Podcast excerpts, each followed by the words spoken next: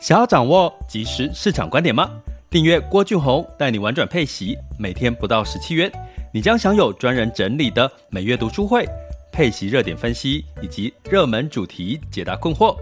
不论你想通过基金、ETF、美股或台股打造你的现金流收入，我们都能为您提供支持。点选资讯栏的订阅链接，了解更多。让我陪你一起投资理财。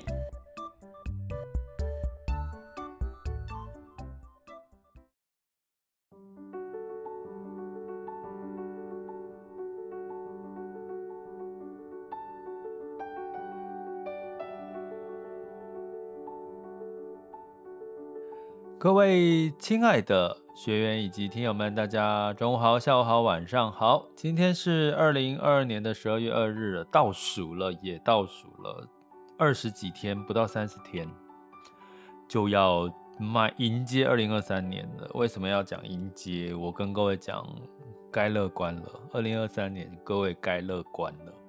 可是，在该乐观的之前呢，你。回顾一下二零二二年，你有没有坚持你该做的事情？我觉得二零二三年应该是回报给二零二三年。二零二二年，你有你有做一些你该做对的事情，齁。那因为我们在爱上每一天这个单元是这个延伸我们玩转配息这个 podcast 的一个频道的延伸呢，齁。那所以呢，我们会想来跟各位聊一聊。你的理财性格对应到二零二二年，我们来回顾一下，检视一下你有没有该坚持的没有坚持，然后你该该给它丢掉的，该给它清理掉的，你没有清理掉哈。那迎接二零二三年乐观的每一天，好吗？呃，所以我们一样一开始跟各位说一下我们的这个 slogan 哈，就是爱上每一天，一切都是最好的安排。生命就该浪费在美好的事物上。好，那这个最近哈，最近我看一下那个有一部啊，我忘记。呃，近哦，最近呢，其实有跟比较多的学员互动哈。那嗯，有跟一位学员。聊到一件事情，就是我觉得当他他在跟我讨论他的投资的一些状况跟看法的时候，其实我有跟一个学员说：“你最近是不是不太呃不太顺利，或者是你有点沮丧 upset 这样子？”那他就跟我说，他最近有确诊了，然后 就是可能就觉得不舒服或什么之类的他说：“啊，老师你好厉害，你怎么会感觉得到这这个部分？哦，那其实呢，我要讲的是，我们我为什么常常讲爱上每一天？你要爱上你自己，因为如果你真心的爱你自己，爱你自己做的事情，其实你散发出来的这个，你打你的说话内容，你的这个言行，哦，你的体态。”好，你的这个精神其实都会让别人感受得到的，这个很重要哈，很重要。如果你今天是一个社会新鲜人，我之前也在当主管的时候，我面试了，应该有将近几呃百位以上的面试者哈，那看多了，然后我在做个案咨询，做了将近快一千个个案的咨询，就财务。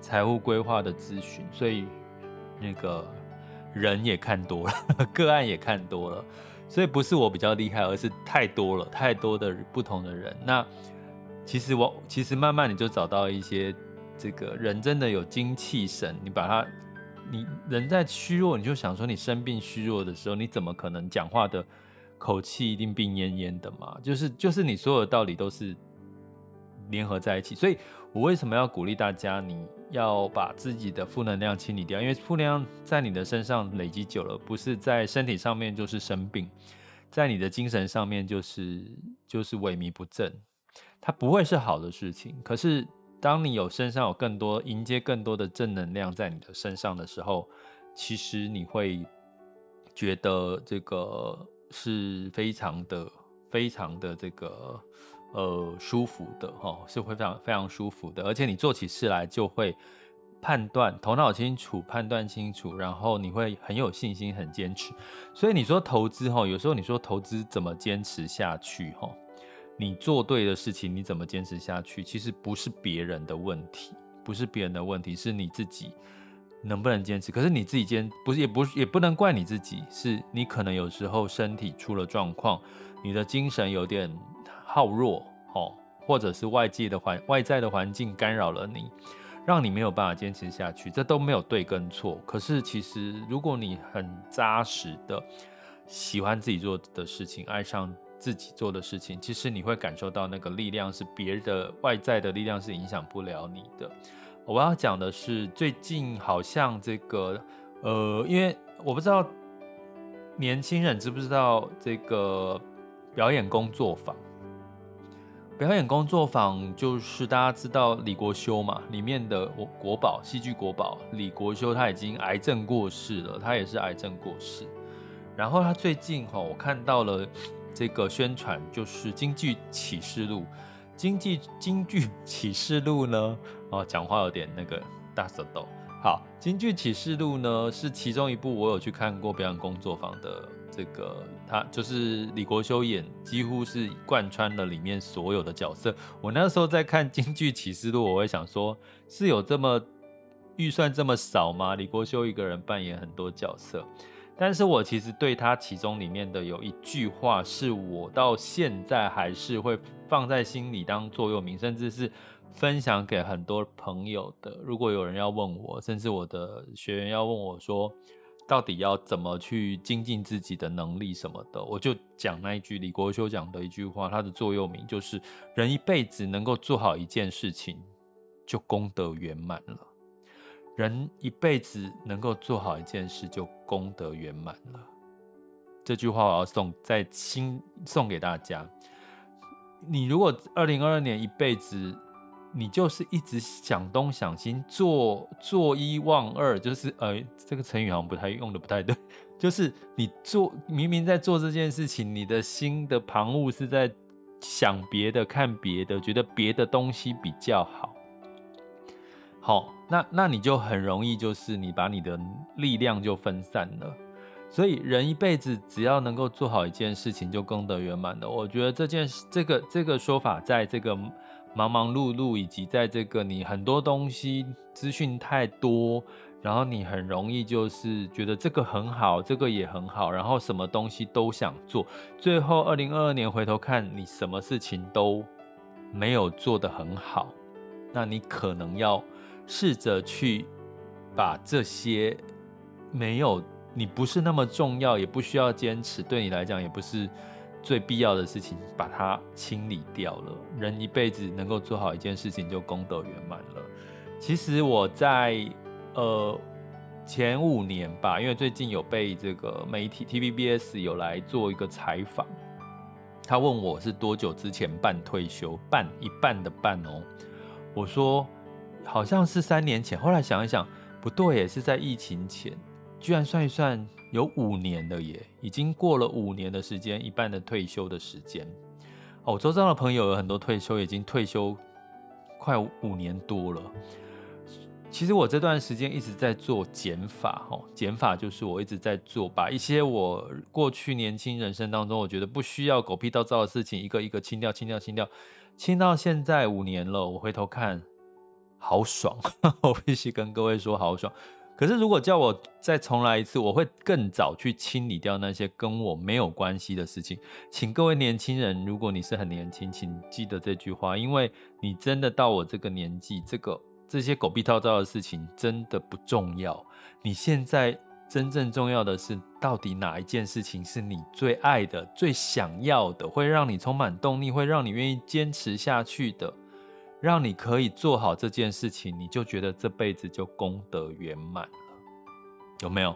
有没有这件事情？哈，所以呢，我要延伸这个这个原因是，太呃，学员在问我的时候，其实不止一位学员哈，我几乎都可以感受到每一个学员他什么都想要赚，什么什么钱都可能想要赚，比如说，哎，这个好像听起来不错，哎，老师，我听那个说好像这个也不错，好像你会觉得什么都不错，然后你又觉得现在你做的这这件事情或你这个投资标的并不是最好的，就是这样，就是就是人都是看假，哎，干啥？假挖来跨挖挖嘛，好像对不对？这句这句成语是比较贴切。可是呢，李国修哦，这个他在表演工作坊最近他的这个重新哦，重新这个京剧启示录这部戏剧，这个舞台剧叫京剧启示录。这次是王越，我看到好像是王越，就是他老婆在主打他他演这部戏哦。我我在考虑我要不要再去看一次，因为我比较好奇是谁要演那个李国修。从小到大的角色，因为李国这个京剧启示录就是在演他跟他自从小到大跟他爸爸哈这些事情的一些启示，是其实是有点闷哦。我跟各位 讲，如果你听我这样讲，你想要去看这部剧的话，我要先跟各位讲是有点闷的剧哦，因为一个人分饰很多角色，其实是其实是有点闷，它不是一个很。很有趣、好搞笑的舞台剧哈，所以但是你看完之后是会有，我是会有感触的哈，所以我要请各位跟我们坚持放掉这个人一辈子真的做好一件事就功德圆满。你现在有没有心里想到的哪一件事，你持续做做到后来五十岁的时候，你回头想，你会觉得嗯，好棒好棒的。好，不管如果你现在还没有找到，跟着我一起来做一件事，清理掉那些。你不必要的包袱，清理掉那些在你身边拉住你没有办法让你前进的这些力量。呃，在礼拜五的时候，我们来清理一下，然后让你可以更迎接十十二月，迎接非常乐观的二零二三年。好，我必须讲非常乐观。可是我必为什么非常乐观？是因为我在做看很多数据的时候，我觉得我们是可以乐观的，我们是可以乐观。当然不是说。呃，我我哦，好啊，好了，这个这个又逻辑要讲很久。好，我们一起来清理一下我们的这个身上。现在经过从周一到周五，你可能有一些负能量包袱绑在你自己身上的，我们一起把它丢掉好吗？这个时候，请你试着。调整你的呼吸后，让你的呼吸，呃，这个吸进去的这个空气、氧气，吼，曾流窜你的全身。这个时候，你觉得你全身充满了很多的这个流动，哦。那想象一下，你最想做的事情是什么？你这辈子到目前为止，你还想做些什么会让你很开心？你会觉得做了这件事情，这辈子就功德圆满了。甚至呢，你会觉得你就是嗯，就值得了那件事情，请想着它，然后你会开始觉得脸上不自觉地露出了笑容，让这股正能量、想要的能量充满了你的全身。这个时候，透过你的均衡的呼吸，让它缓步地流窜你的全身。好，这个时候呢，你突然会感受到。啊，外界有好多的负能量告诉你，你做不到啦，你坚持不下去啦，你还有其他的事情，你还有别人的责任，你还有家里的责任，你还有很多狗屁糟糟的事情要处理。这个时候，勇敢一点，我在你身边，我们都在你身边。请你想象，你身上有一把大剪刀，我们的大剪刀又出来了。你可以是大剪刀，你可以是一把大刀，任何你想象到你自己爽的，你可以是不要枪啊，我觉得枪有点暴力。大剪刀我都想象是一把大剪刀，把你现在感受到这些负能量告诉你不可能做不到，你坚持不下去的，你什么什么，把它剪掉，剪掉，剪掉，剪掉，剪掉，有没有？现在有没有浮现那些？负能量不好的事情，把它剪掉，剪掉，剪掉，剪掉，剪掉，踢掉，揍它，扁它，蹂躏它，把它远远的抛到地球以外、宇宙以外，或者是把它甩在地上，用脚用力的踩踩踩踩好几下，把它让它就是完全的脱离到你的身边，好吗？好，有没有？刚刚有没有？有没有跟着我一起踩一起？剪掉，一起一起把它剪掉哦！我刚刚已经都剪掉了哦，剪掉了。好，也把它丢掉了，把它们抛掉了，把它踩掉了，把它揍揍扁了。好，这个时候请你睁开眼睛。好，想象一下你刚刚想到什么那个你应该坚持下去，你很想要很想要的事情，请把它放在心里面。你的心里面有一个自己，不管是以前的自己、未来的自己，请你把这个这个能量、这个你想要的事情，把它交给未来的你，也把它交放给这个过去的你，让过去跟未来的你都知道了，原来你真正最想要的东西就是这个，让你未来的你也能够记得，也能够记得这个事情，永远不要忘记你最想要的东西是什么，好吗？好，回来喽，回来喽，回来喽。所以你坚持持续做的东西要坚持下去。我有一个学员哈，我要讲了哈，杰克同学，杰克，杰克，你有没有豌豆？杰克，你你家里面有没有豌豆？会长得很高很高的豌豆？你有没有跟巨人碰过面？好，那基本上呢，我在前这一周的直播，我有提到一个，不要害怕坚持，要客观，要克服你的恐惧。对亏损的恐惧，其实你才能够，呃，面对，就是客观的面对你，坚持住你现在的投资哈。他他，我觉得他杰克杰克同学，你应该 看了很多书哦。他跟我分享了一段这个他看到书的内容，我觉得诶很棒，我觉得也可以跟各位分享一下哈。因为我在直播中说到了，比如说他说损失。规避哈，就是损失规避哈，是这个呃，丹尼尔·康纳曼跟阿摩斯·特沃斯基在论文中发表的。损失规避的意思是，当人们面对同样数量的收益跟损失的时候，会认为啊，损失这件事情会让他们觉得特别的难受，难以忍受。所以损失带来的负能量、负效用，其实是收益正效跟正能量的两到二点五倍。也就是说，当你今天的投资面临亏损，你的人生面临失败，会比你投资赚钱跟人生面临到一些呃成就感的效果，打击的效果会比正面效果多两到二到二点五倍。好，所以呢，也就是因为这个损失规避的人类心理学，让我们面对亏损的时候，我们更厌恶、更害怕损失，比这个我们赚到的钱来比的话，是两倍到二点五倍。所以这也是告诉了我们什么？告诉了我们，其实你怎么在投资领域，在人生当中去避免掉害怕跟恐惧这件事情所带给我们的负能量，或者是带给我们的判断失误，或者是不敢面对这件事情，会让你比别人的，如果你能够更快的去处理这些损失所带来的心理因素的恐惧、害怕，你会更容易比别人更快成功，或者是更快的提高。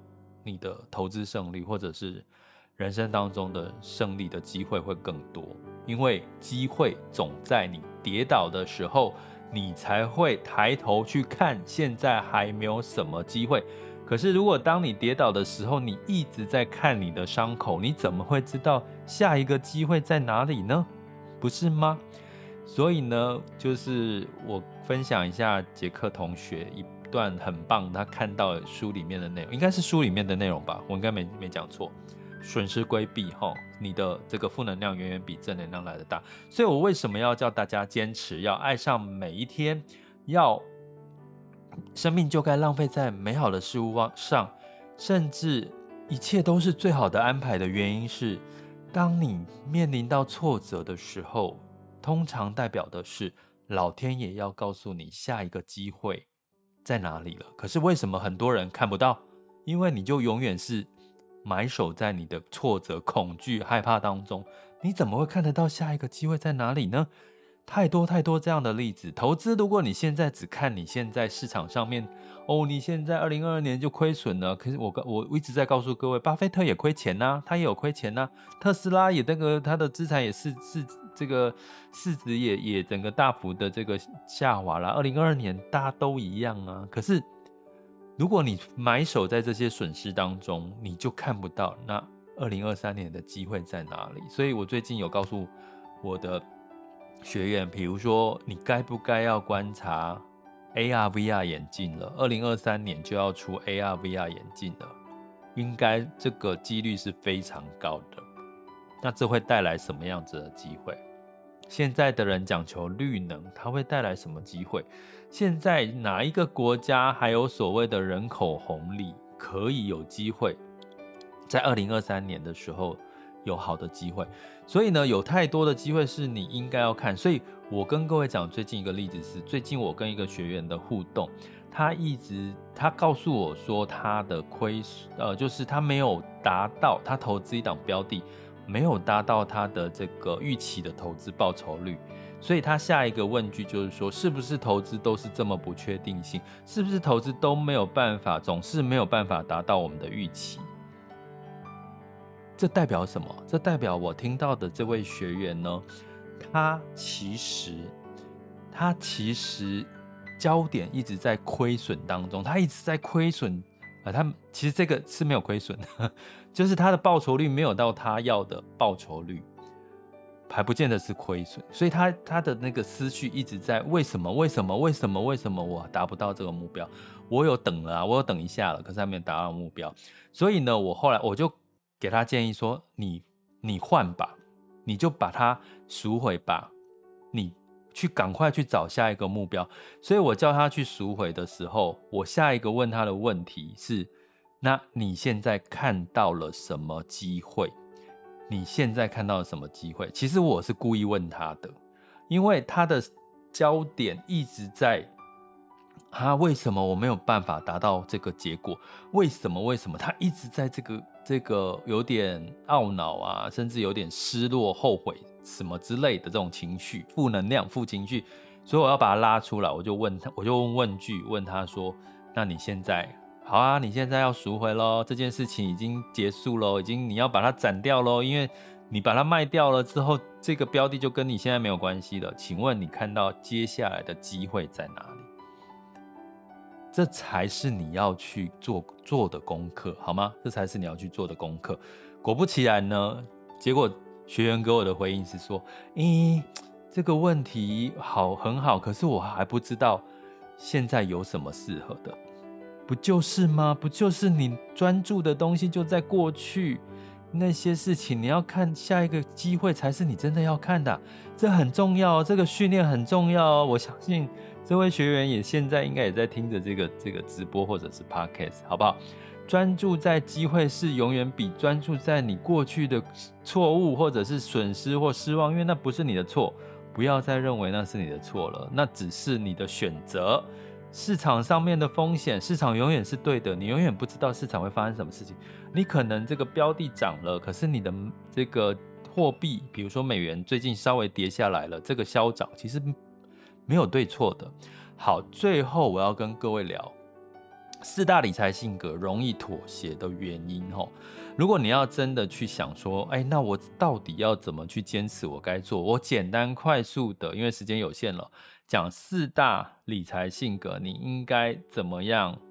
你知道自己容易妥协的原因，你可能就比较容易调整啊。但是我不，我不奢望，因为我说每个人的性格都是。几乎很难去改变的。第一种性格呢，叫做权威自主型。权威自主型，它就是很有目标导向的人。很有目标导向的人呢，他最容易被最容易妥协，是他如果突然之间忘记自己的目标是什么的时候，他就很容易妥协了。因为会不会？会啊，权力。自主型的人，就像你高高，你是这个高阶主管，你会不会在管理的时候，你在做一些目标设定的时候，你会不会突然之间，哎，忘记了原来我的目标是什么？人多多少少都会，所以权威自主型因为很目标导向，可是如果一旦你忘记你的目标，暂时忘记有目标，你可能就会对很多你该坚持的事情妥协。吼，所以请权威自主型的人记得永远把要把你的目标写在你的那个 写在你的那个记事本上面，或者你的。手机上面哦，要每天闹钟提醒你，每天提醒你一次目标是什么。好，第二种人叫做这个情感至上型的理财性格哦。那你要讲这四种性格怎么去，怎么去，怎么去那个自己是哪一种性格？哎呦，我已经讲很多次了，麻烦回看我之前的 podcast，或者是，或者是你私讯我吧。聊天客服私讯我，你想要做这个测验，哈，好，那就这样。好，第二种性格是情感至上型。情感至上型呢，最怕的妥协的原因是多头马车，就是我讲的，他就是很外放、很外向，对很多事情都充满了兴趣，他是用情感来处理事情的，所以他很容易这个也爱，那个也爱，什么什么都爱。所以就像多头马车一样，他就不知道自己最爱的是什么。所以，请情感至上型，所谓的孔雀型的、外向型的，就是人际关系很好的，然后喜欢很活泼的，请你找一两天静下来，想想你这辈子到底最爱的是什么。人一辈子做好一件事情就功德圆满，那件事情属于你的那件事情是什么？把它找出来，好不好？要不然你的多头马车可能会让你二零二零年结束，二零二二年结束你还是觉得一事无成，二零二三年结束你还是觉得一事无成，十年节过去了你还是觉得一事无成，这就是情感至上型要提醒你的，不要多头马车，找出那一件你觉得最值得的事情。好，好，那这个情感至呃不是跟随配合型，第三种的理财性格叫跟随配合型。跟随配合型呢，就是比较会跟着别人做，他不会是新有新东西，他不会第一个抢先买，他会等人家买了觉得不错了，他才敢去买。那如果是这种这个跟随配合型的话，请你齁，就是呃，你可以跟随啦，你可你，因为你就是没有办法。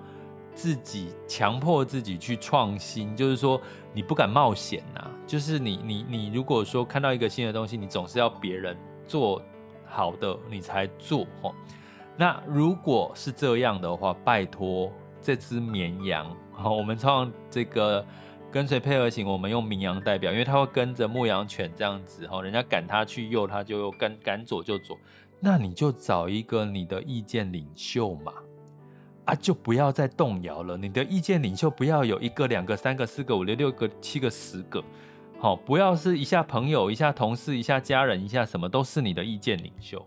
找一个你觉得再怎么样，你就是所有的。听到很多人告诉你 A、B、C、D 的答案，你只要认定这个人是你的意见领袖，你最后的答案就是那个意见领袖的答案就对了。哦，就是跟随配合型，你能够坚持下去的部分，因为你没有办法啊，你就是一定跟随啊，你不可能是自己像权威自主型这么有开创力，自己会有自己的想法、坚持跟目标，那你都是跟别人嘛，那你就去找你这辈子你的意见领袖一个啦，我觉得一个最多两三个，我我讲的意见领袖不止。投资啦，可能人生上面一个到三个吧，不要太多，所以其实一个就就好了。那个人如果他你觉得他讲的话你都听得进去，而且听进去做你做了决策都有不错的效果，那他可能就是你的贵人。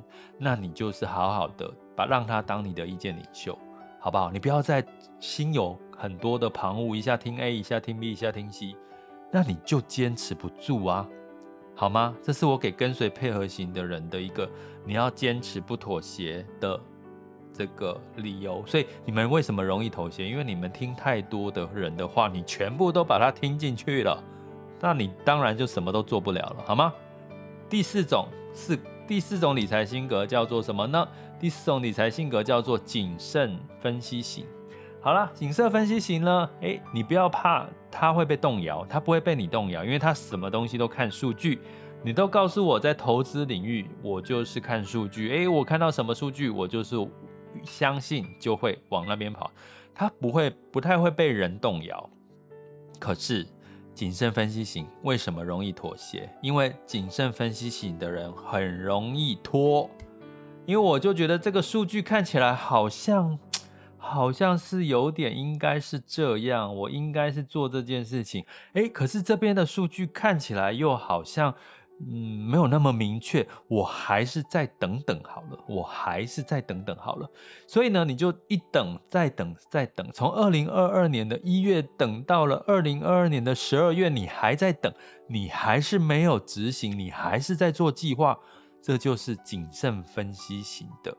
问题，所以到最后呢，二零二二年快结束了，你就告诉你自己一句话说：“哎，好吧，一年过去了，那二零二三年再说吧。反正二零二二年都已经到十二月了，我二零二三年再说吧。”所以，谨慎分析型最容易妥协的理由就是，你什么东西都分析得很详细，可是你就拖到了时间。啊，大家知道，如果以投资的角度，机会市场都不等人的。像我们说，上半年美股在修正，十一、十二月我们说美股在反弹，啊，基本上这个速度变化之快，对不对？哎，大家讲说，呃，这个美联储鲍尔说，哎，明明要强势升息，升息鹰派，怎么会变成十一月底、十二月，哎，升息就突然之间就软掉了？也不能说软掉了，软掉就是说开始说好像是可以趋缓了。这没有问题的，这不是美国美联储鲍尔的问的问题啊，这不是他的问题，是市场本来就是在滚动的，疫情啊，什么东西，所有的事情都在滚动，没有市场永远是对的，大家永远要记得，我常常会提醒各位很重要的一些这个名词，市场永远是对的，所以呢，如果你谨慎分析型的过度谨慎而不采取行动，很快的这个机会就溜走了，然后你就妥协了，然后你就再继续。进入到下一个研究、下一个数据的分析循环，不累吗？谨慎分析型的同学，你不累吗？好，时间到了，就是四大理财性格容易妥协的原因，我也告诉你了。二零二二年检视一下，休息一下，你有没有什么坚持该做的事情没有坚持的？李国修的座右铭：人一辈子能够做好一件事情，就功德圆满了。你有没有那件事情？我有，我跟各位分享，我这辈子从现在开始，也不能从现在，我过去一直以来很多的时间，十几二十年都在做这个呃财务规划个案的这个咨询。我从线下现在半退休，我进入到线上来做这件事情，我一直在做这件事情。其实我以前没想那么多，我就一直在做这件事情。我中途有没有想要？换成别的事情，有，一直都有。